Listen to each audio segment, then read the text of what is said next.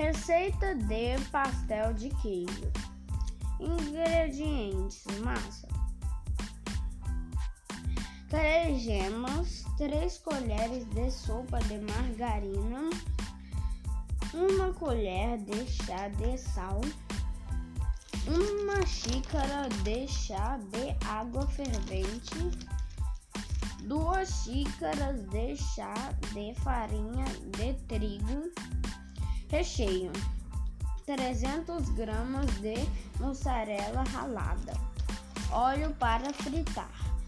Modo de preparo: massa em uma tigela, coloque as gemas, margarina, o sal, a água e misture bem. Vá acrescentando aos poucos a farinha de trigo.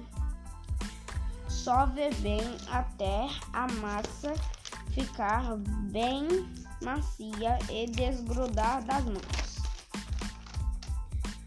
Abra com um rolo e corte em quadrados.